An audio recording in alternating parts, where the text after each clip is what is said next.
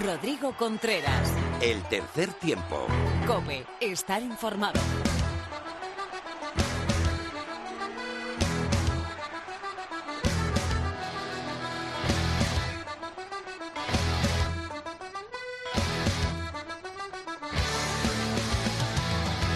Hola, hola, ¿qué tal? Bienvenido a este programa 163 de tu programa de rugby en la radio. Bienvenido al primer programa de 2019 del tercer tiempo cope.es.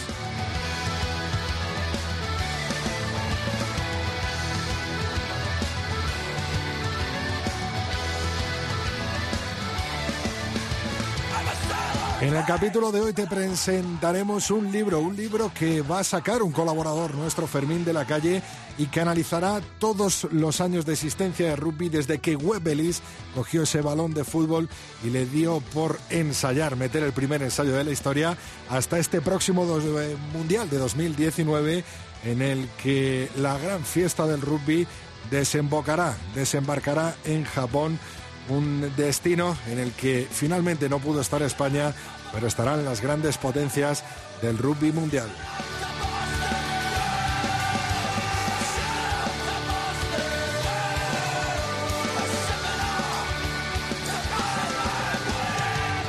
También nos visitará Luis Fuentes haciendo un resumen de lo que fue el 2018 Oval y la que se nos vendrá encima en 2019, año de Mundial, año de seis naciones, año de clasificación para los Juegos Olímpicos y otras más eh, cosas que nos contará Lulo Luis Fuentes en este capítulo 163 del tercer tiempo, en el que también estará Phil con su primer sin bin de 2019, Mar Álvarez hablando de la importancia del sueño.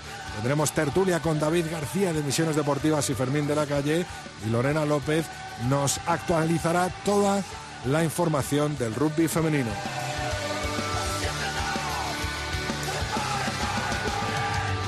Y como no podía ser de otra manera, tengo aquí sentada enfrente de mí, esta vez a Laura Rubio, Valladolid, te han echado algún piropo, ¿no? De, tu segundo apellido, Laura. Les encanta a todos nuestros tertulianos vallisoletanos mi segundo apellido, eso es así. ¿Qué tal, Rodri? Feliz año. Feliz año, Laura. Y bueno, pues eh, mucho val nos espera. De momento, regalitos de rugby que hemos recibido, ¿eh? Sí, sí, sí. Yo tengo un llavero monísimo, ideal de, de la Federación de Castilla y León, además creo que es el balón, sí, buenísimo, lo voy a poner ahora mismo en mis llaves. ¿Cuáles son nuestras redes sociales, Laura? En Twitter estamos en arroba tres tiempo cope con número, facebook.com barra tercer tiempo cope y nuestro email es el tercer tiempo arroba cope punto es. Pues cuando quiera nuestro super técnico Antonio Bravo, empezamos. Rodrigo Contreras. El tercer tiempo. Cope, estar informado.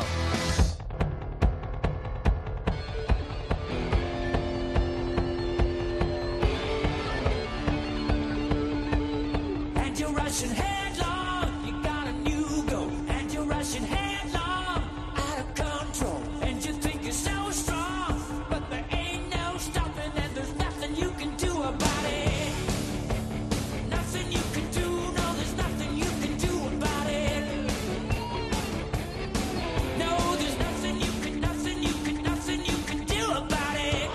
Laura, te habrás visto la peli de Queen, Rhapsody, por supuesto. Hombre, claro, claro, dos globos de oro. Dos globos de oro, mejor actor y mejor película en categoría drama, sí, me lo he visto. Sí, estuve siguiendo los globos de oro toda la noche el otro día. Hombre, porque me tocó cubrirlo, ¿sabes?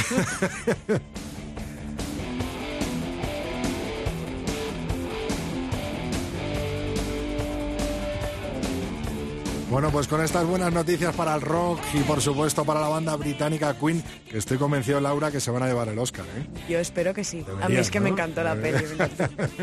Empezamos nuestra actualidad. No ha habido Liga Heineken todavía en este 2019 pero la habrá con la jornada 14 este próximo fin de semana. ¿Con qué emparejamientos, Laura? Contra Hernani, contra Club de Rugby La Vila, Braques entre Pinares contra Complutense Cisneros, Unión Esportiva Samboyana contra Barça Rugby, Vizcaya Guernica contra Silverstone El Salvador, Sanitas Alcobendas contra Ampordicia y Aldro Energía Independiente Rugby Club contra Universidad de Burgos Colina Clínica. La clasificación para comenzar este 2019, ¿cómo está?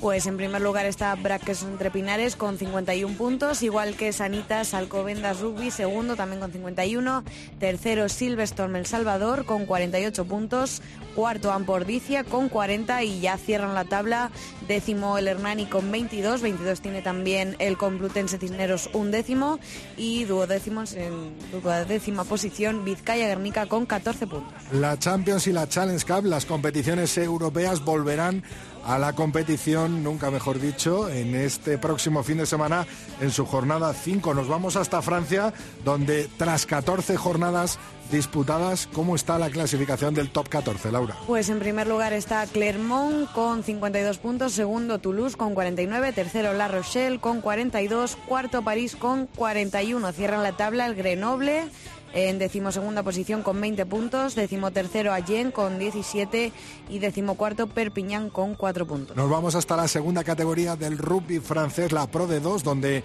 alguno de nuestros leones eh, está disputándola. 16 jornadas disputadas. ¿Y cuál es la clasificación? En primera posición está Nevers con 51 puntos, segundo Bayón con 48 Tercero, Oyonnax con 46 y cuarto, Brief con 44. Cierran la tabla el Bourg-en-Bresse, eh, que bien pronuncio, eh, con 29 puntos. eh, decimo quinto, Colomiers con 25 y decimo sexto, Masi con 21. Y por último nos vamos a las Islas Británicas eh, para analizar cómo va la clasificación tras 12 jornadas disputadas de la Gallagher Premiership. En primera posición están Exeter Chiefs con 51 puntos, segundo Saracens con 47, tercero Harlequins con 33 y cuarto Gloucester Rugby con 32. Cierran la tabla. En décima posición Bristol Bears con 24, Worcester Warriors con 21 y Newcastle Falcons con 17 puntos, el último en la tabla. Pues después de este análisis de la actualidad del rugby masculino, nos vamos a por las chicas con Lorena López en el tercer tiempo.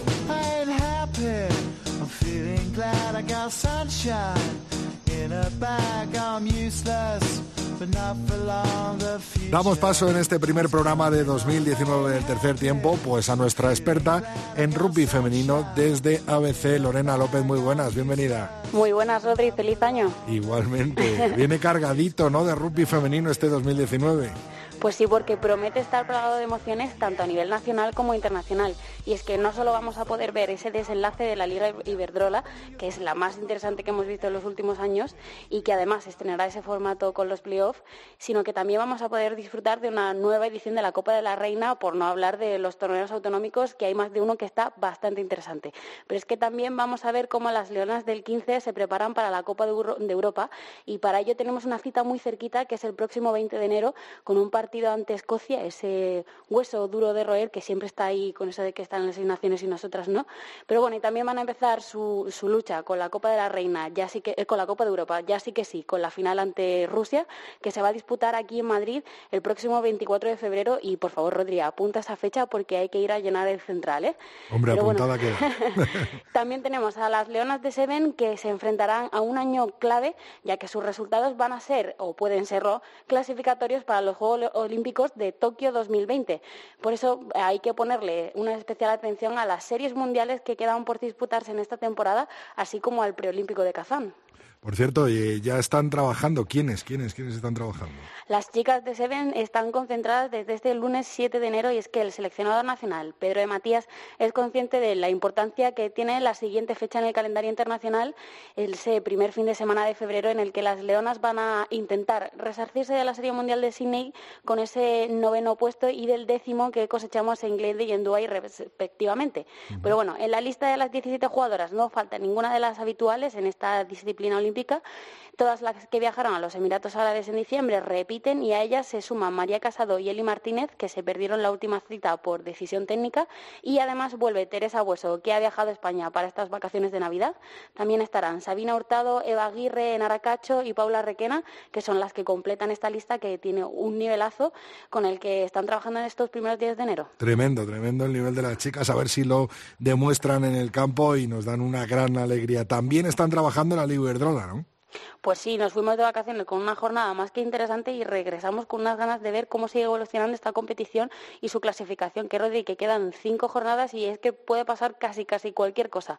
Pero bueno, recordamos que la última jornada vimos especialmente dos sorpresas, que fue la victoria del Olímpico de Pozuelo ante el líder complutense Cisneros por la mínima, por ese 27-26, y el Universitario Rugby Sevilla, que parece que ya ha encontrado su juego y vamos, y venció al segundo clasificado, ese Majada Onda, también por nada, 17 a 15, con un ensayo de las locales en el último minuto que las aleja de ese puesto de descenso directo y certifica que eso, que es un gran momento para las jugadoras de Jesús Romero y que las que están en esa posición tan compleja y complicada son las, del, las chicas del 15 de Hortaleza.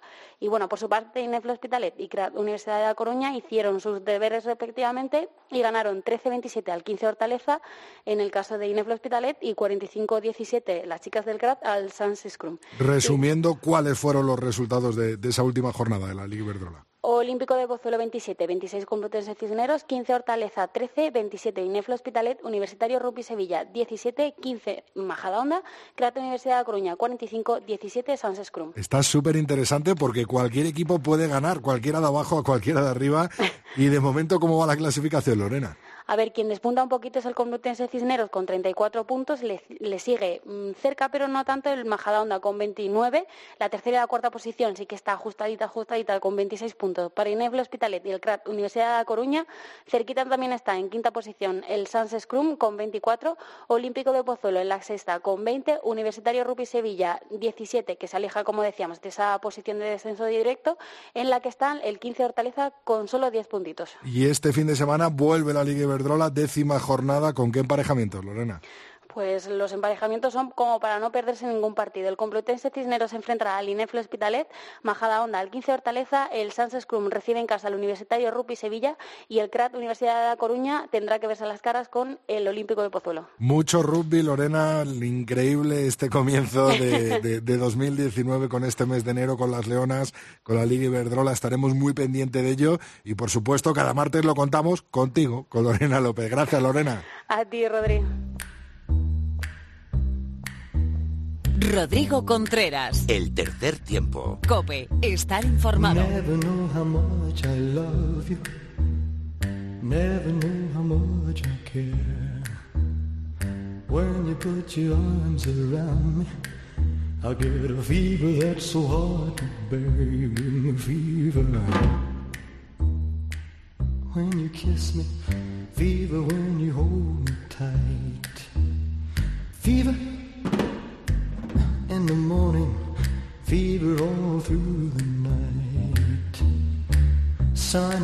Este pasado día 1 de enero de 2019 nos levantábamos todos con un mensaje que respiraba, que olía a rugby por todos sus poros y sobre todo a Mundial de 2019. Llega el 2019 año de Mundial de Rugby en Japón. Para celebrarlo, Libros del Cao me han cargado un libro de rugby, 196 años de héroes, anécdotas, partidos, mitos barro y cerveza desde Web Ellis y con grandes compañeros de equipo. Te iremos contando, era el mensaje que nos mandaba a todos los aficionados del rugby nuestro compañero Fermín de la calle. Muy buenas, Fermín, feliz año. Feliz año, ¿cómo estáis? La que nos viene encima en este 2019, ¿no? Bueno, bien, la pena es que no vamos a poder ver a los Leones, que nos hemos quedado ahí al final con las ganas, pero bueno, hay Mundial y los años de Mundial siempre son más divertidos. Les tendremos que ver en este febrero y marzo. Oye, ¿tú sacarías el mismo equipo del año pasado contra Bélgica en el Central? Eh, yo por un lado sí, eh, porque así les permitiría a muchos de los que no han podido estar en noviembre eh, jugar otro partido y sacarse la espina y no dudo que que le pasarían por encima. Lo que no creo es que los belgas vayan a traer el mismo equipo, porque hubo gente que apareció por sorpresa en aquel equipo entonces y no han jugado más partidos. Solo jugaron ese partido, ¿no? Eso es. gente de, que normalmente, además ellos los conocían, porque son jugadores que están jugando en el Pro 2, Pro 1, en Federal también, y, y bueno, pues son jugadores que los, jugadores españoles que juegan en Francia les conocían. Fermín, he querido llamarte y hablar contigo antes de, iniciar la tertulia para que nos cuentes un poco de qué va a ir este libro que verá la luz en 2019, que lo vas a lanzar con Libros del Cao y que tiene un pintón tremendo, como decía, respira rugby por todos los lados, ¿no?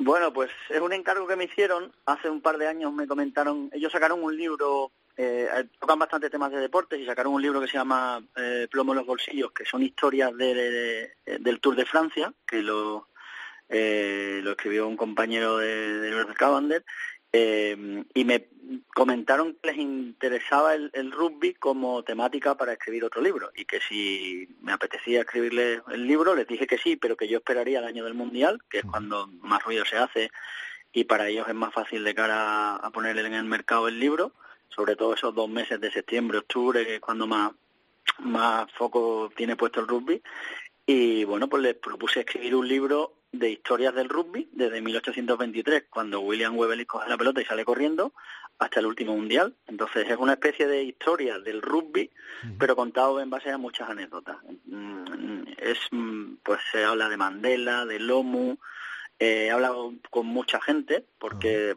por suerte he tenido, bueno, la gente del rugby es bastante accesible y hay muchas cosas contadas en primera persona, desde, bueno, mm, desde Hugo Porta, Zinzambrook, eh, Wilkinson, luego he metido también muchas cosas de rugby español, bueno, muchas cosas, ba- bastantes episodios que cuentan protagonistas como Alberto Malo hablando de aquel partido contra los neozelandeses en, en Chapina, eh, hay partido, hay Diego Zarzosa hablando de lo que significa jugar en los Barbarians, eh, muchos de los jugadores que estuvieron en el 99, en el Mundial del 99 con los Leones, contando la experiencia que supuso jugar ese Mundial. Y bueno, al final son, pues eso, muchas historietas que intentan ser más eh, intrahistorias de rugby con anécdotas que, que un tratado minucioso y más, mm, más duro de, rugby. La, idea es que la gente que no lo conozca se acerque y le resulte didáctico, porque también en el libro va incluido una especie de glosario a modo de diccionario de rugby para la gente que no está familiarizada, también una línea de histórica de cómo va evolucionando el rugby desde 1823 hasta ahora. Y sobre todo pues muchas historietas con muchos personajes y, y- y, eh, he encontrado muchas cosas divertidas que son menos conocidas, que son más anécdotas que, que cosas muy importantes, pero que, que- que explican bien la historia del rugby, cómo ha ido evolucionando a partir de esas anécdotas. Y bueno, eh, yo me lo he pasado muy bien escribiéndolo. Espero que la gente se divierta eh, leyéndolo y descubriendo, pues eso, historietas y cosas curiosas de, pues de todo, de los mundiales, del top 14, de la liga, de personajes que no que no estaban vinculados a priori al rugby, pero luego han hecho carrera en el rugby. Y grandes personajes del rugby, como lo que nos has dicho, ¿no? Porta, Sinsanbrook, eh, dentro de nuestras fronteras, eh, Alberto Malo, Zarzosa, bueno, muy interesante. Eh, ¿Lo tienes ya todo finiquitado o, o le, le- te falta añadir alguna cosita? Eh, estoy editando el, el libro para que no se repitan cosas que iban en un capítulo y de repente esa historia pues se replica porque luego va en, un- en una historia del determinado mundial. Eh, peinando un poco todo, que no haya erratas, que bueno, que eso luego se vuelva a editar porque ya lo, en la editorial se encargan también, pero intento entregarlo con lo más resuelto posible.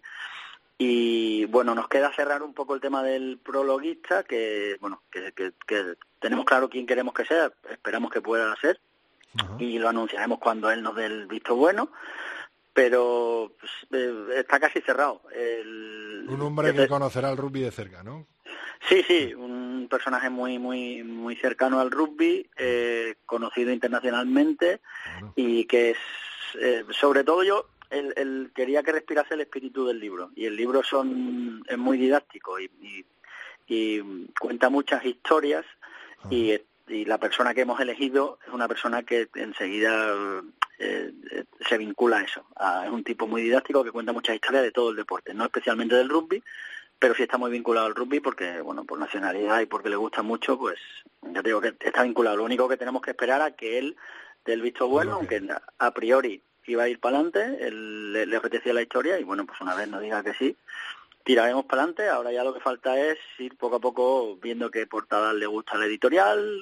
Eh, la verdad que el... el- ¿Tiene el nombre por- el libro, Fermín? Sí, el libro tiene nombre. El libro, a ver, hemos estado buscando qué, qué- qué podía cuajar en, en la idea y al final lo vamos a llamar Confina desobediencia, que es eh, lo que pone en la, en la lápida de William Webelis, pone en 1823 William Webelis confina desobediencia de las reglas del fútbol, cogió la pelota con las manos marcó un gol dando vida al nuevo deporte que sería el rugby. Entonces, ese confina desobediencia nos ha parecido que es bastante, eh, refleja bastante el espíritu, primero del rugby, porque mm, el rugby es desobediente, pero con cierta finura, entre comillas, y luego explica bien un poco, pues eso, la parte tiene mucho de historia, de tradición, de anécdotas, de héroes y mucha cerveza y mucho barro también, porque es la, la idea, que sea también una cosa con, bueno, menos trascendente para muchas cosas, pero que ayude a la gente a entender este deporte. Entonces la idea es que el, el que sepa de rugby, que, que, hay muchos afortunadamente en España que juegan al rugby y saben de rugby, se encuentre un libro en el que pueda leer cosas que él recuerda, pues van todos los mundiales, por ejemplo, llevan una especie de, de, de epígrafe que son, bueno, son como capítulos pequeños, unos capítulos llevan más, otros menos, eh, y los mundiales pues van entre 8 y 10 páginas contando cada, cada mundial. Y luego la gente que no lo conoce se acerque un poco a, a, este deporte a partir de esas historias que, que, se pueden leer también de forma independiente. Te puedes leer el capítulo del Mundial del 87 y, y Un ya poco está. como Black Mirror, ¿no? La serie. Sí, sí, hombre, yo que soy más de, de leer, hay un libro que Sí. de fútbol que nos enseñó mucho a, to- a todos y evidentemente no, no quiero yo ni, ni parecerme porque ni me acerco, pero el fútbol a sol y sombra de Galeano es un libro espectacular y es un libro que tiene ese espíritu, Eh, te, te explica muchas cosas, lo que pasa que claro, eh, Galeano escribe maravillosamente y yo no aspiro a, a- a- a acercarme a eso. Pero la intención es la misma, es que sea un libro didáctico, que se presente a la gente que no se acercaba al rugby Sí. y que y que para la gente por, por eso hemos tardado tiempo porque para la gente que sabe de rugby lo que yo sí quería es que estuviera bien documentado entonces van a aparecer muchos nombres va- muchos sitios intento no dejarme nada fuera hay mucha eh, mucha socarronería porque hablo de los gordos de cómo nos tratamos entre nosotros entre dentro de un equipo de rugby pues y las bromas que hay con los tres cuartos Un poco la jerga de slang, ¿no? eso, eso intento, intento también que se respire ese ambiente divertido y luego también pues se cuenta eso, que cuando llegas a un rack y te llevas un golpe, pues a lo mejor es que es culpa tuya pues no estás en el sitio en el que tienes que estar.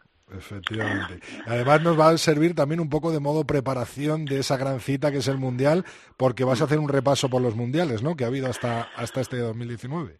Eso es. Eh, el, el- como el libro va cronológicamente contando historias desde el principio, bueno, pues eh, eh, eh, es cierto que digamos que la primera parte del libro, pues eh, se- que me ha costado mm, documentarme más porque había menos cosas escritas, sin embargo hay, hay mucha literatura inglesa y mucha literatura francesa. Aquí el maestro es Phil, que eh, en, en estas cosas, de hecho Phil sabe que lo estaba escribiendo porque con Phil lo he comentado.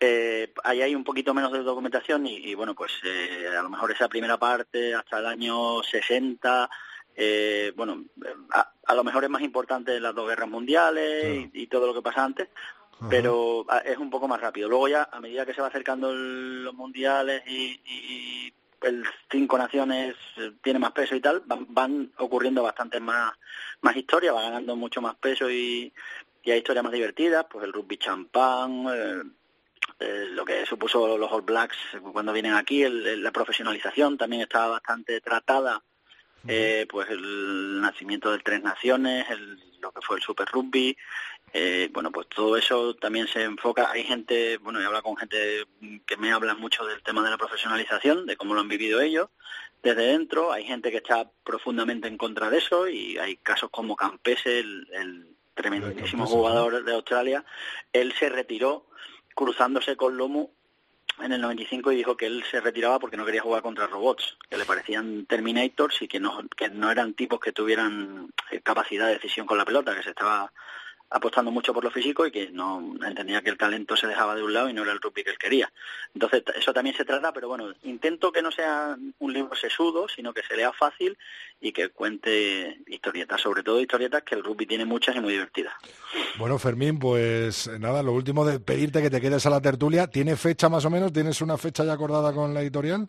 Sí, a ver, eh, lo vamos a sacar a- probablemente la primera semana de, eh, última semana de agosto, primera de septiembre, porque la- el Mundial empieza el 20 de septiembre, entonces, bueno, no nos vamos a precipitar. Ellos comentaron que si incluso se podía sacar en mayo, pero mm, hablándolo con ellos, mm, es un poco, mm, yo creo que eh, eh, eh, es más, más acorde pegarlo más al mundial y aprovechar eh, que va a haber más foco ahí y septiembre y octubre pues moverlo mucho. Me imagino que haremos una presentación como Dios manda en alguna librería grande y luego lo que sí vamos a hacer es romper un poco, yo creo, los cánones del, del ortodoxo y la intención es irnos a algún pub a ver algún partido del mundial, de esos que se verán a última hora de la noche, tipo 11 de la no- 11, Claro, una. Con los horarios con Japón, claro, claro. Claro, por eso, eso, ahí es donde vamos a tener que jugar, entonces yo creo que vamos a hacer alguna cosa de eso, vamos a intentar hacer alguna acción de irnos a algún pub con los amiguetes a ver el partido allí, llevar libros, hacer antes del partido alguna mesa redonda con mucha gente de rugby. O sea, yo lo que me gustaría es que hubiera mucha interacción. Yo no voy a sentarme a dogmatizar a nadie ni explicarle nada a nadie porque la gente de rugby sabe lo que hay y el que no el que se acerca por primera vez al rugby lo que tiene que hacer es leer el libro y disfrutarlo porque en esto es un deporte de equipo y, y, yo al final lo único que he hecho básicamente es re- recuperar muchas historias que hay, englobarlas en un libro, ordenarlas un poco intentar darle un poco de una línea argumental para que vaya contando toda la historia del rugby. O sea, no, no tiene más protagonismo que ese y, y ya te digo, yo he disfrutado mucho escribiéndolo y espero que la gente lo disfrute leyendo. Pues hablaremos de ello según se vaya acercando el Mundial y ese lanzamiento de, de este libro de rugby que tendremos en 2019. Lo que te he dicho, Fermín, quédate a la tertulia que tengo aquí ya a David García de Misiones. Rodrigo Contreras. El tercer tiempo. Cope. Estar informado. Alligator. I'm a mama, papa coming for you. I'm a space invader. I'll be a rock and rollin' bitch for you.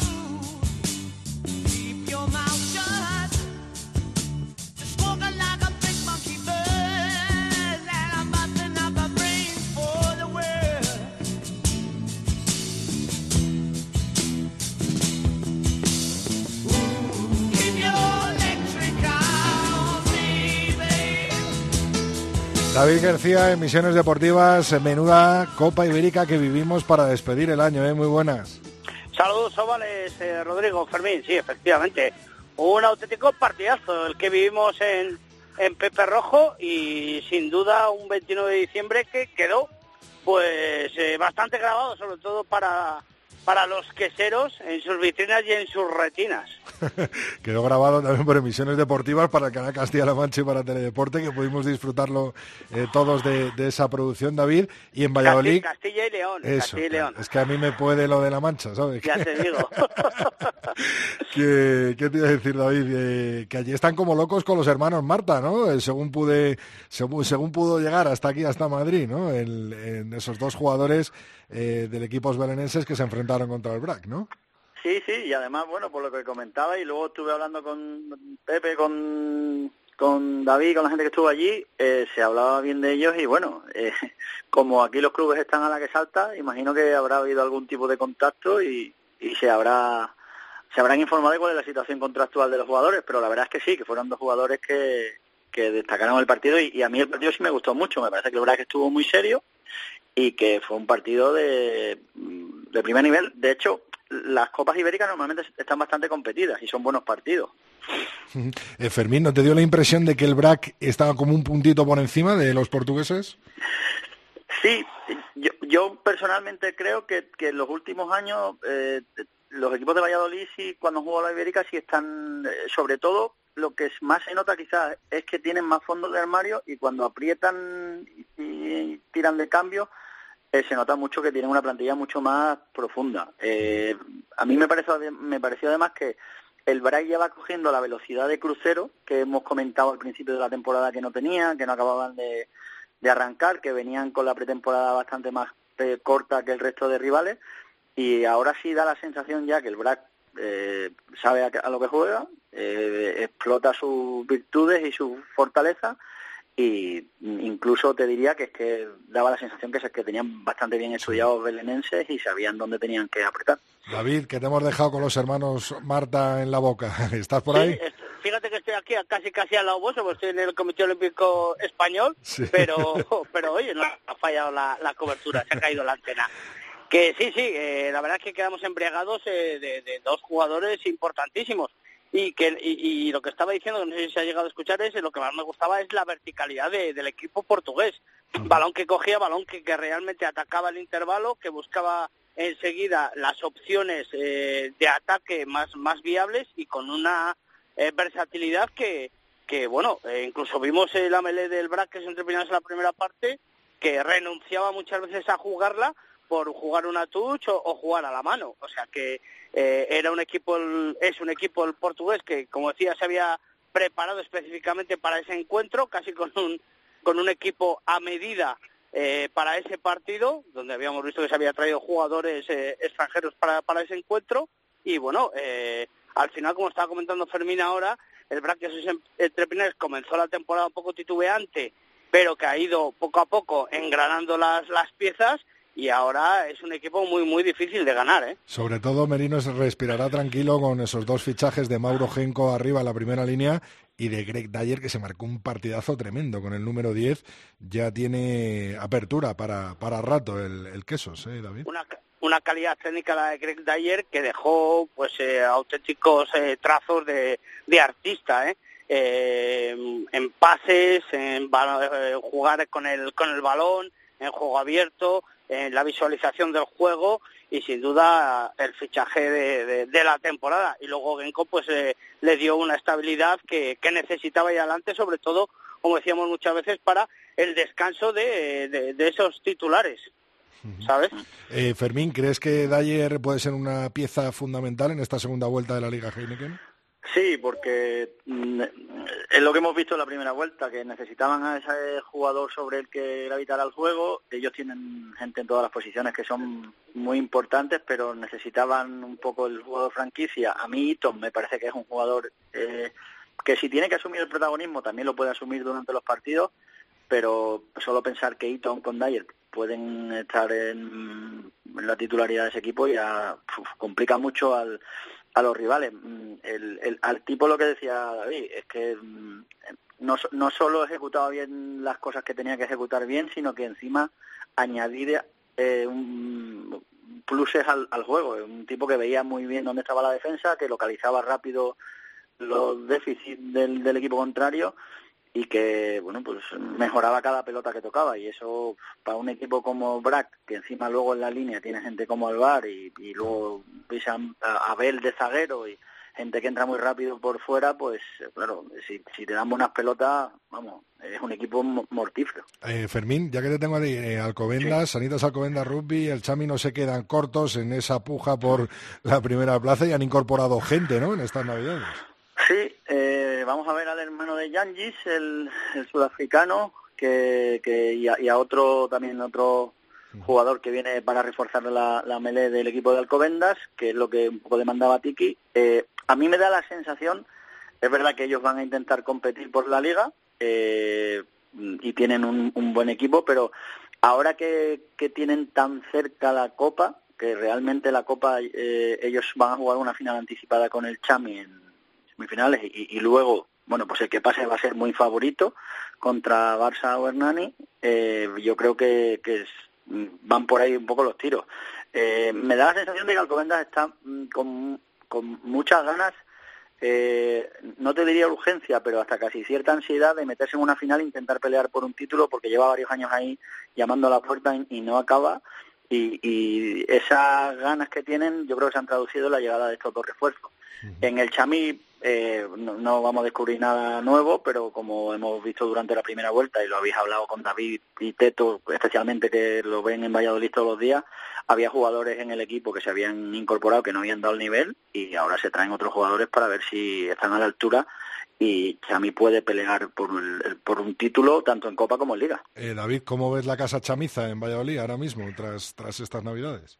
Bien, bien, la verdad es que pues eh, con opciones eh, y, y- con ganas, ¿no? El, el- un poco, Fermín lo, se lo estaba diciendo, que al final eh, ti- tiene muchas ganas el Alcobendas de, de llegar de, de a las finales y conseguir títulos y eso quizás pues pueda eh, ir en su contra, ¿no? Que anímicamente salgan demasiado quizás eh, motivados con una extra motivación que se puede volver en corto y luego no tiene esa experiencia de finales, como tiene por ejemplo El Salvador, ¿no? que al final pues es un equipo que, al igual que el BRAC, que lleva los últimos años estando arriba, disputando finales en, en, en Pepe Rojo, en Valencia, en, en, en Zorrilla, eh, entonces en eso tiene un grado ¿no? a favor y, y, y, y, puede llevar a, a, a, traer el título o la final a, a Valladolid, ¿no?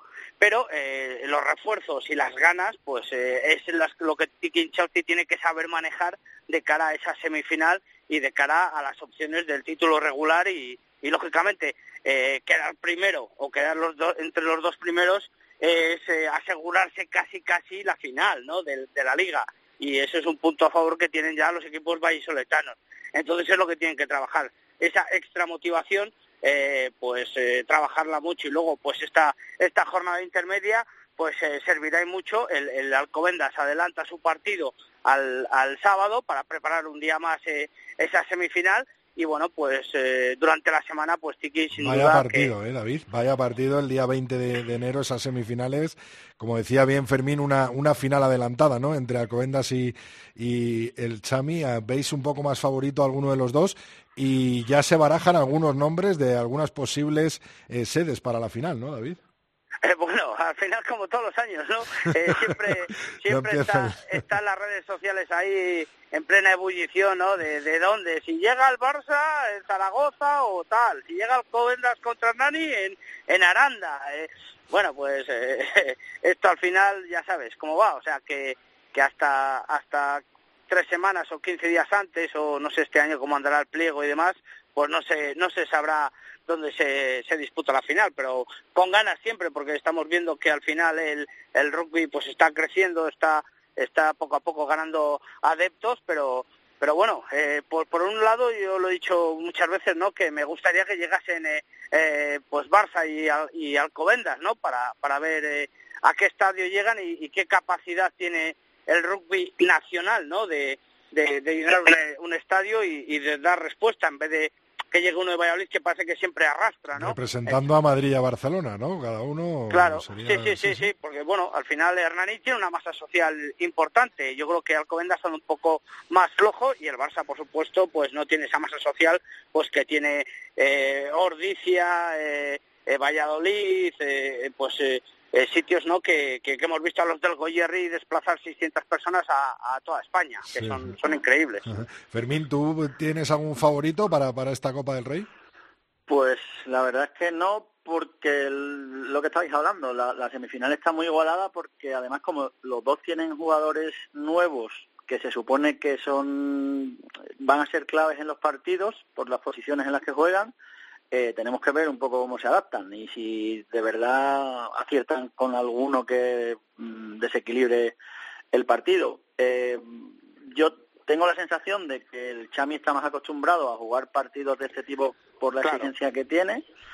Eh, y, y, lo que decía antes, eh, no, no sé si Alcobendas sabrá manejar la, la cierta ansiedad que, que se le se le intuye por como es lógico porque ellos quieren ya tirar la puerta abajo y conseguir mmm, dar un golpe en la mesa y ganar un, un, título después de varios años peleándose con los dos de, de Valladolid. No, no, sabría decirte porque ya te digo que Ajá. al haber cambios y gente nueva que aterriza ahora, eh, es que puede pasar cualquier cosa. Igual alguno de los jugadores de Alcobendas es mmm, desequilibrante o resulta que el que va a romper el partido de la semifinal es uno de los que llegan nuevos de, de Chami, eso no lo vamos a ver. Yo, creo que, yo creo que va a ser Barça-Salvador. Barça-Salvador la final, mojate sí. tú también, Fermín. Bueno, pues yo voy a decir Alcobendas Nani. Para que no Ahora solo falta que diga. qué bueno, qué bueno, bueno, bueno, pues ahí repartidito ha caído, como siempre ver, cae la lotería. Lo, lo, lo, que sí es cierto es que al final eh, ves que, que las regiones fuertes están representadas, porque son Cataluña, Madrid y País Vasco.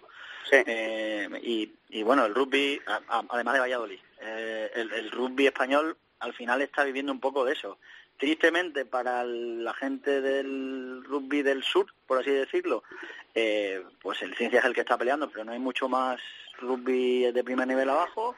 Valencia está intentando también a ver si mete a alguien, pero ahora mismo no está a ese nivel.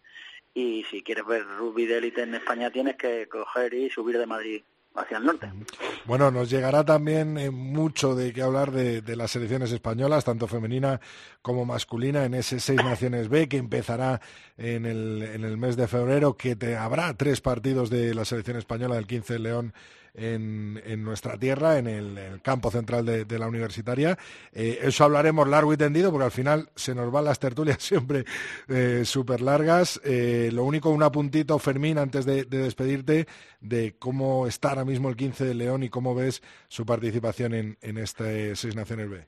Pues, a ver, yo, yo creo que, que está mejor que como lo dejamos al final del año, porque lo que hemos visto en noviembre eh, es que la gente que se ha traído para probar está a muy alto nivel.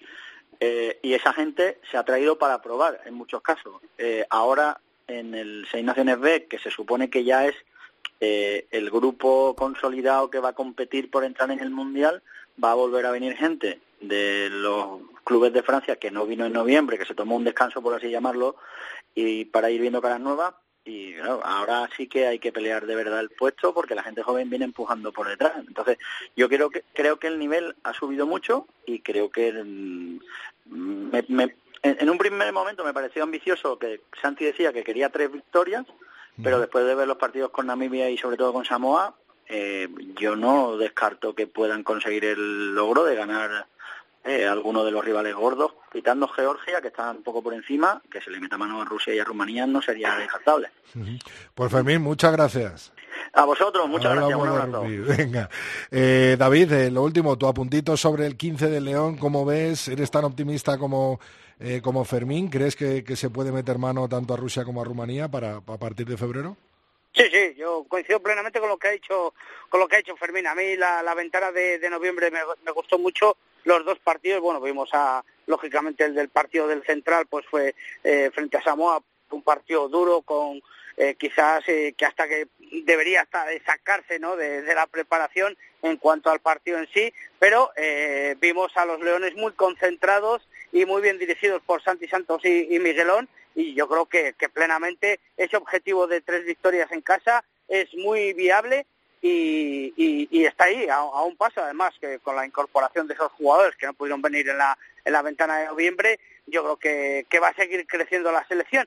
A mí sí que me gusta, sé que es difícil, sé que a Santi Santos tampoco le gusta, pero es un torneo del Seis Naciones B que es un, es un proceso de cambio, de reciclaje en, en, en el 15 del León y, y quizás eh, sería un buen momento pues para, para, para sacar a la, a la selección de, de Madrid, del, del Central, ¿no? Sí que es cierto que al final, pues con la producción de, de televisión española ahí en el Central nos aseguramos pues televisión, ¿no? Por decirlo así, eh, un coste que nos, que nos ahorramos importante, pero eh, al final en, en, lo, en lo deportivo, no, en, en, lo clasificatorio, pues no tiene, no tiene mucha importancia, aparte lógicamente del ranking internacional, ¿no? Pero que quizás sería un buen momento para, para hacer un tour, ¿no? Y, y sacar a la federación fue, fuera de Madrid y llegarlo pues a aquellas localidades que están intentando fomentar el rugby, intentar ampliar el número de masa social, de fichas y etcétera.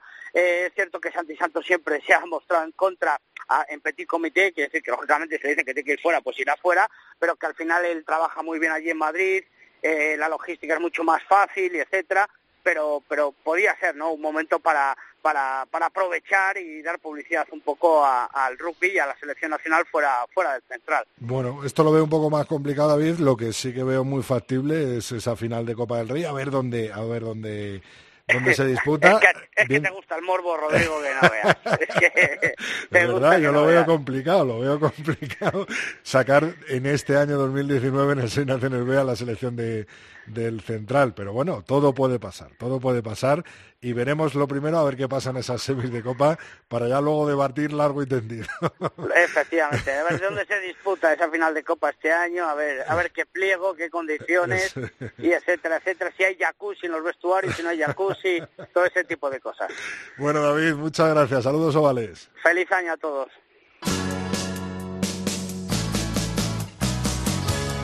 Take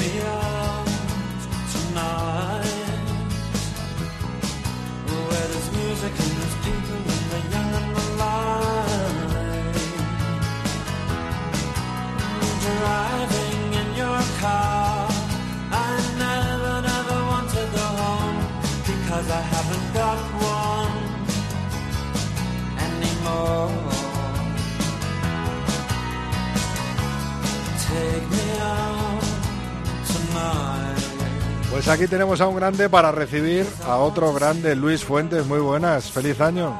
¿Cómo estás? Feliz año. Pues deseando No, que... de recibirme con los Smiths, ¿no? No, me, no merezco yo esto. deseando eh, el hacer un análisis junto a ti de lo que ha supuesto, de lo que ha sido este 2018 en el rugby y lo que nos viene encima en 2019, que no es moco de pavo y que algunos ya estará ensayando con los palitos eh, para comer sushi y, y toda la comida japonesa, ¿no, Luis? Pues el que tenga la suerte de ir, ya ves.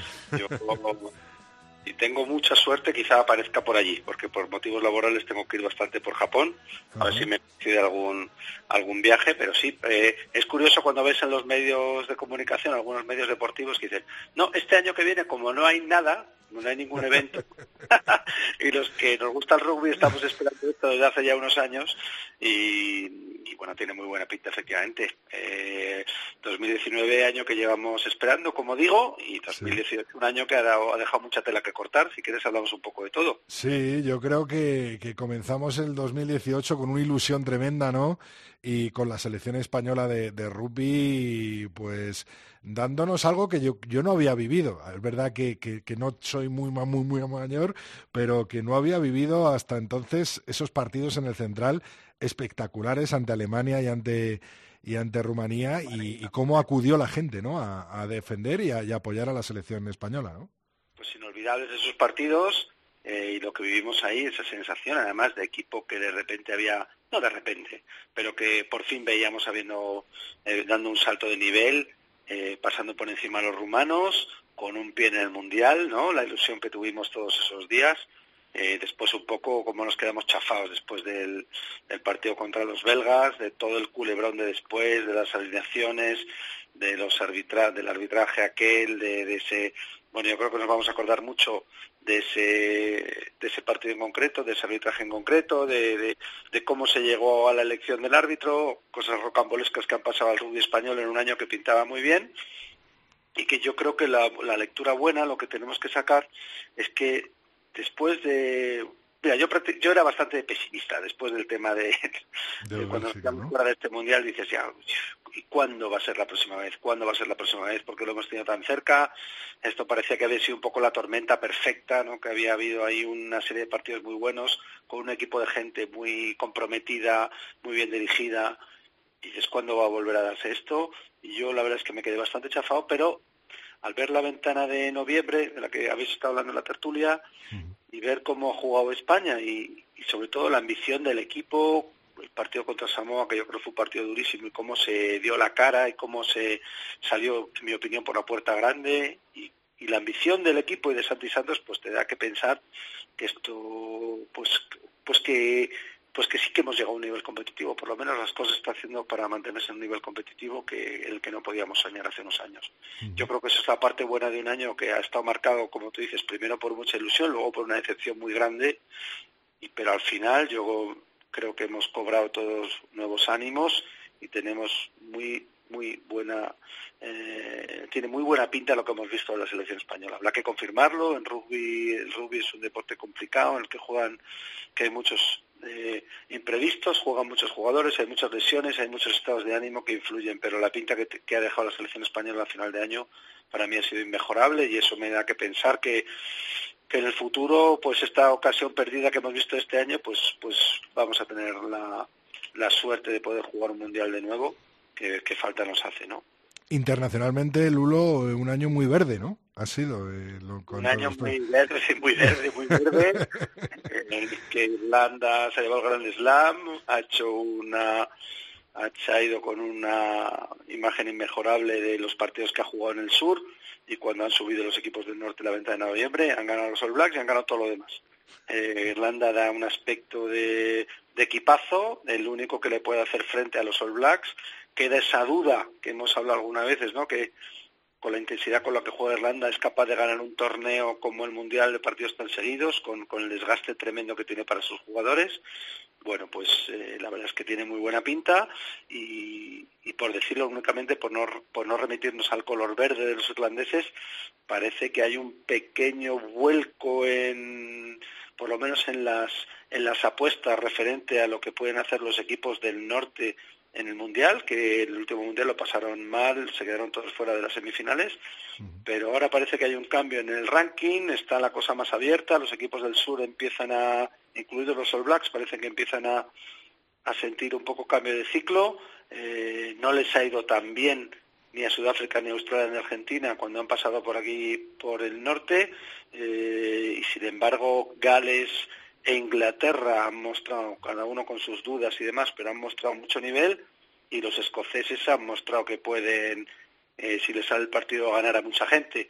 Con lo cual se plantea para el año que viene aunque ya digo que el rugby es complicado y, y seis meses o nueve meses es mucho tiempo pero se plantea un mundial más abierto que el que parece que el anterior, en el que los equipos del norte, con Irlanda a la cabeza, pero sin olvidarnos de los ingleses, que al final son una superpotencia en el rugby mundial, pues pueden dar la vuelta a la tortilla. Además se juega en terreno neutral, ¿no? Se juega en Japón, que es a priori el anfitrión no tiene muchas posibilidades de llegar lejos, lejos, lejos, aunque tiene un buen equipo y lo hará bien, pero es, es, va a ser más factible para los equipos del norte que no van a jugar en Nueva Zelanda esta vez, que no van a jugar en Australia. Bueno, veremos cómo lo hacen, pero se plantea un año apasionante, ¿eh? Se plantea un año hay que escribir a muchos jugadores, no haber a muchos equipos, no haber tanto test match, no haber tanto enfrentamiento norte-sur este año como otros, pero llegamos a septiembre y yo creo que te, tenemos muchos deberes que hacer, muchos partidos que ver, porque hay mundial y hay que disfrutarlo a tope. Lo primero que, se nos viene es este seis naciones y seis naciones B,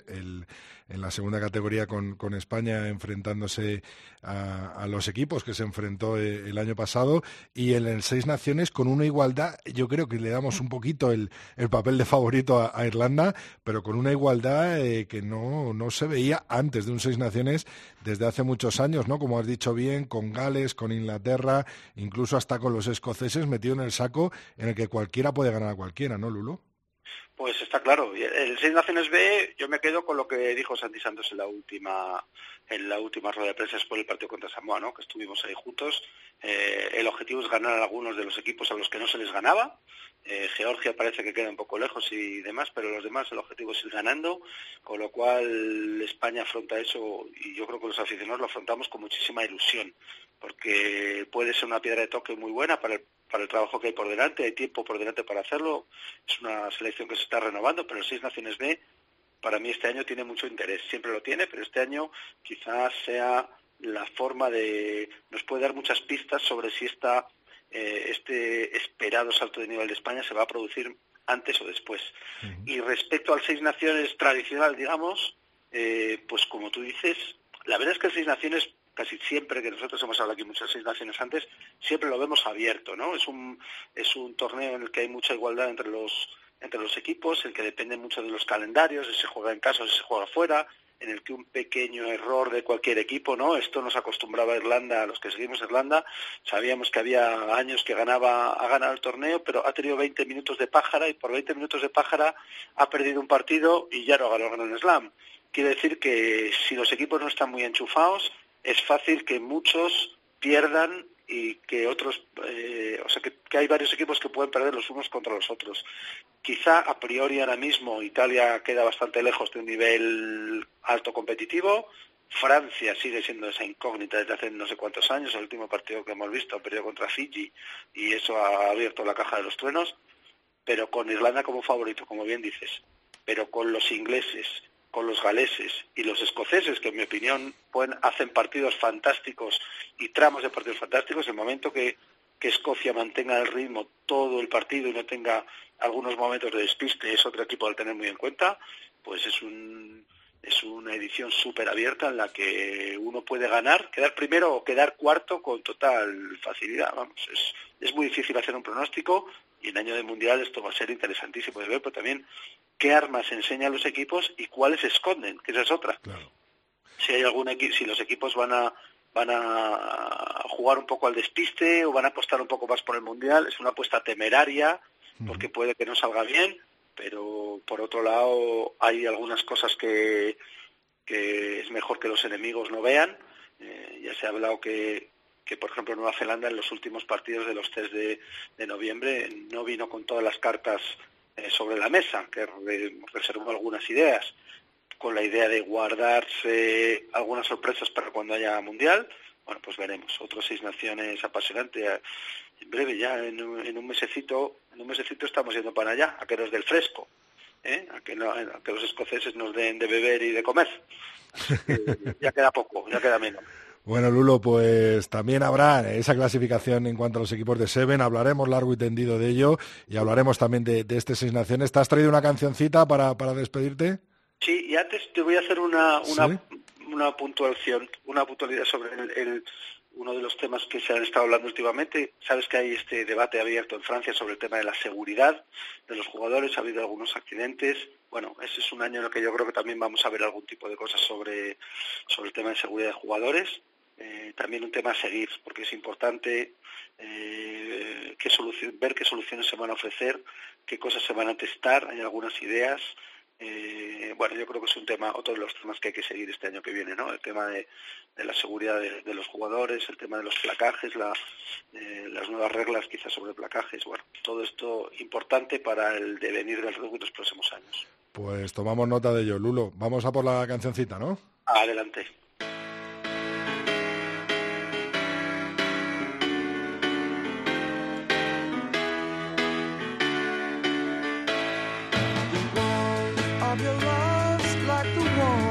The sun, and this will be our year. Took a long time to come. Don't let go of my hand now. The darkness has gone. This will be our year. Took a long time to come, and I won't forget. when ¿Qué es que sé, Lulo? ¿Qué es que sé? Cuéntame.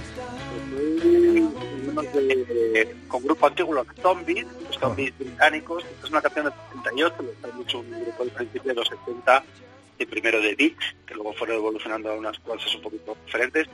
Y esta canción viene muy al, al momento porque se llama This Will Be Our Year, ¿no? Este va a ser nuestro año. Si hubiera estado España en el Mundial, lo hubiéramos puesto varias veces. Varias bueno, veces, ¿no? Hubiera avanzamos, nos vale para, para también para. Así que, bueno, también una forma de, de desearle feliz año a todos los que nos escuchen, ¿no? Este va a ser nuestro año, ¿por qué no?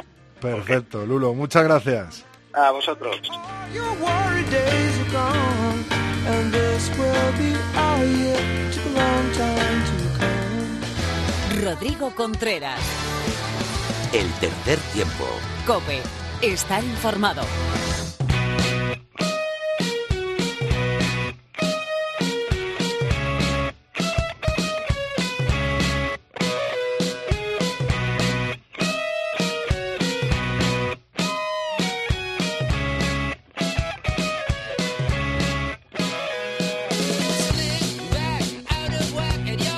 Hola, hola, Mar. Feliz año, muy buenas. Hola Rodrigo, feliz año. ¿Qué tal? ¿Qué tal ha ido ese pase de año? Muy bien, la verdad hicimos muy poquitas vacaciones, pero pero bueno, bien, bien. Nos, Pero- han, nos han lucido. Preparando la vuelta a la Liga Heineken y a esas semifinales de Copa, me Eso es. imagino, ¿no? Sí, sí, sí, sí, a tope. Vamos a hacer un pequeño, un pequeña, una pequeña sección eh, que vamos un poquito apretado de tiempo, Mar. Queríamos hablar del sueño en este capítulo 163 y de la importancia que tiene el descanso y el sueño, ¿no? Sí, es verdad que ahora los jugadores, la mayoría de ellos han estado entrenando durante las vacaciones, haciendo sesiones de mantenimiento o se- sesiones de carga, dependiendo de, la situación de cada uno. Y, pero estaban en su vida de vacaciones, donde ahí alteramos mucho nuestros hábitos de- de cuando somos deportistas dentro del equipo. Entonces, lo normal es que cuando vuelvan tengan problemas para volver a sus hábitos de sueño, que es justo donde la parte donde recuperamos. Por eso es tan importante que tengamos patrones de sueño que siempre sean los mismos, las mismas horas y también a las mismas horas, no, no de 3 a 9 un día y de 12 a 7 otro día.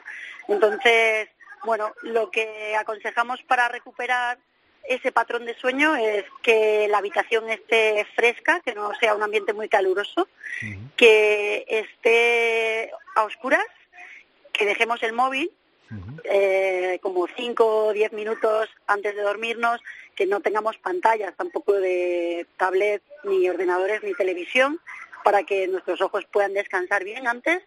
Y ah, bueno, los más los más puristas además piden hacer una reflexión del día antes de dormir para que el deportista bueno pues ya haga como una conclusión de su día y esté preparado para el día siguiente.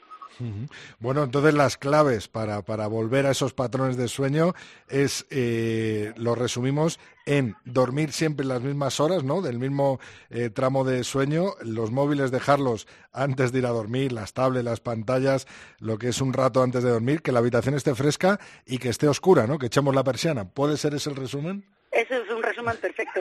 Luego nosotros que también tenemos jugadores que, que han hecho viajes para ver a sus familias que suponen un cambio horario, pues tienen la tendencia a dormir siestas. Entonces, bueno, pues tenemos que controlar eso para que vuelvan a los patrones normales. Ojo con las siestas, podríamos decir, ¿no? Sí, sí, eso, justo, ojo con las siestas, porque luego por la noche no duermen bien. Entonces, como la prioridad y la urgencia es dormir, volver a recuperar nuestras horas de normales de sueño, pues tenemos que controlar la, la siesta. Porque una siesta pequeña es buena, pero no una siesta que, que esté su- sufriendo una falta de sueño. Eso sí, sí, es, eso exactamente. Bueno, Mar, pues muchas gracias. Seguimos hablando. La semana que viene hablamos y te deseamos mucha suerte en este inicio de año y con todos los compromisos, tanto en Liga Heineken como en Copa del Rey, con los Leones del 15, en todos los compromisos que vas a tener en estos primeros dos, tres meses. Un abrazo muy fuerte, Mar. Muchísimas gracias.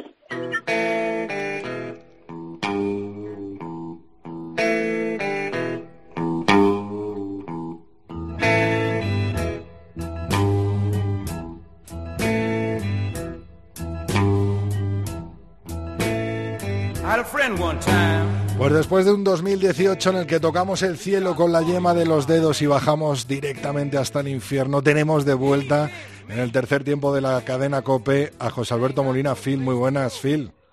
¿Qué tal, Rodrigo? Feliz 19, ¿cómo estás? Feliz 19, muy bien. Esperando el primer Sin Bin de 2019, ¿a quién va dirigido? Pues eh, como principio de año y con buenas caras y buen ánimo todos, es muy breve y muy pequeño el Sinbin, sin que ello no sea obstáculo para una gran introducción. Porque comienza 2019, Rodrigo, y rendimos cumplida cuenta de nuestra presencia de nuevo en el programa. Para bienes abundantes, ya que no premios de suerte, envite o azar, que de lo contrario tú y yo no coincidiríamos en este horario. Pues si el agraciado hubiera sido tú, te imagino magnate de las ondas con una emisora propia de programación monográfica, Rock and Rugby. Y si el agraciado hubiera sido yo a estas horas, eh, que serían intempestivas, me encontrarías navegando por los mares del sur, siguiendo la derrota de Magallanes, Elcano o Cook, hasta alcanzar puerto en la costa oriental de la isla del Gran Nube Blanca, donde me acomodaría por un tiempo más bien largo. Pero no, Rodrigo, aterricemos, que no es malo lo que nos ha de deparar 2019. Eh, siendo seis naciones, el de verdad, y el del quiero y no puedo, en el que militan nuestros leones. Luego, por supuesto, en septiembre, octubre, noviembre, la exótica Copa del Mundo en la Tierra del Sol Naciente y todas las demás competiciones nacionales e internacionales que tenemos a la sazón a nuestra disposición. Hablemos de ello, por lo tanto, Rodrigo. Primero del torneo de las cinco naciones más Italia, que algunos pretenden ensayo del cuatrienal cuando lo hay. Y no es para mí un ensayo, no es para mí tal. Tiene tanta entidad e historia y características tan propias que los cuatro contendientes serios y los dos continentales se rigen por las dinámicas propias de ese torneo, quieran o no, aunque naturalmente este año con el rabillo del ojo mirando a Tokio.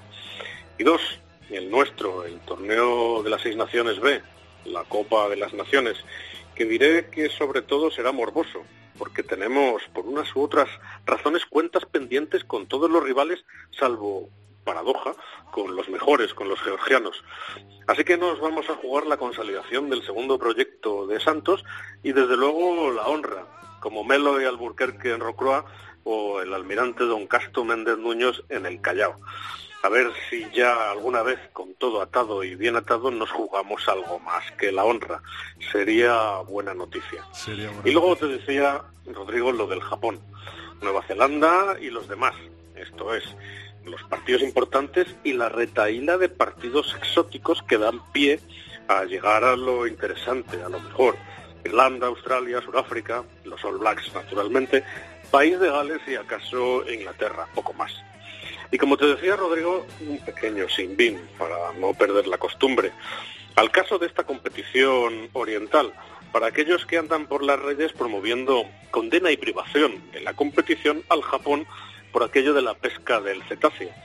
Mira, Rodrigo, a mí también me son simpáticos los mamíferos marinos, pero que nadie confunda el tocino con la velocidad. El centenario rugby japonés nada tiene que ver con lo del Pequod ni con el capitán Ahab, y que Melville me perdone el uso espurio de su obra. Dicho queda para aviso a navegantes. Y también, claro, Rodrigo, pues para no ser menos que otros programas, la cita correspondiente. Quibus omnibus faustum et placidum amnus novum hominambur, Rodrigo. Pues sin bin a los que confunden el cetáceo con el oval en redes y un buen repaso de este 2019. Muchas gracias, Phil. Gracias a ti, Rodrigo. El martes que viene más. El martes que viene más. Un abrazo.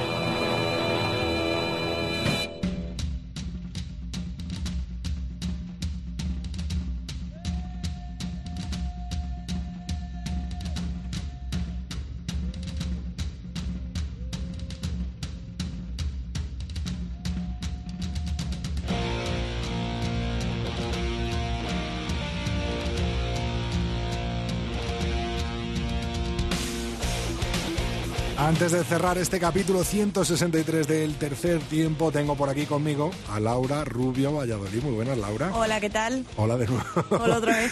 Bueno, que nos han escrito muchos mensajitos, ¿no? Sí. Durante estas Navidades. Antes vamos a recordar las redes para que nos sigan escribiendo en este 2019. Eso es, en Twitter estamos en arroba 3 tiempo cope, el 3 con número, facebook.com barra tercer tiempo cope y nuestro email es el tercer tiempo arroba cope.es. ¿Y qué nos han dicho nuestros oyentes? Laura? Pues mira, sobre todo mensajes de alegría al conocer nuestra vuelta a los ruedos. Eh, por ejemplo, Miguel Ángel Torresteto, nuestro querido Teto, eh, nos dice ya había ganas de volver, mucho rugby. También nos han mandado eh, mensajes con fotos de, de regalos de los Reyes Magos. Por ejemplo, Fermín de la Calle nos mandó una foto de un balón de rugby que le habían traído los Reyes. Balón de rugby vintage. ¿no? Vintage, super vintage. Y uno de nuestros oyentes, Juan Sandubete Páez, le contestó, el mío tiene ya 15 años, Portobelo Road es una mina en estas reliquias. Y bueno, tenemos también mensajes felicitándonos el año, nuestros oyentes, que majos. Antonio Zúñiga nos dice que tú y todo, que tú, Rodri, Y tú, y tú todo también, tu equipo Laura. tengáis una buena salida de año y una mejor entrada de 2019. Feliz año nuevo. Y también tenemos una foto que, bueno, a Gerardo J. Parada ya le ha llegado su regalo por ser el ganador del concurso de Movember y nos ha mandado una foto eh, con su balón super mono. Así que ahí está. está Gerardo, un crack. Y también tenemos noticias sobre el libro de Fermín que anunciaba esta semana en, en Twitter, esa, ese libro que ya le hemos hecho una entrevista en este programa. Eh, hay muchos oyentes que se alegran mucho por, por ese libro. Brutal noticia, nos dice Borja Fuenlabrada, año de mundial y de un gran libro que leer. Alguna lectura, aparte del factor humano, leí hace poco la biografía de Chris Aston. Y entonces, bueno, pues si hay alguna recomendación que quiera hacer alguno de nuestros oyentes a Borja, aparte de este libro, ya saben, en nuestras redes sociales, arroba tres tiempo cope. Pues muy bien, Laura. eh, mucho rugby, mucho libro, mucho eh, información sobre el deporte oval que estaremos dando, por supuesto, un año más en el tercer tiempo de la cadena COPE. Gracias, Laura. A ti.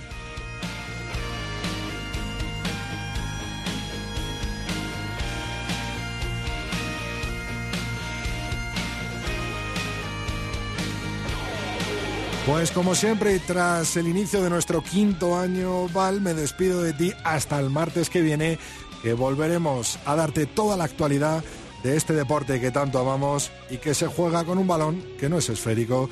Mucho rugby en la cadena Cope. Hasta el martes que viene. Rodrigo Contreras. El tercer tiempo. Cope. Estar informado.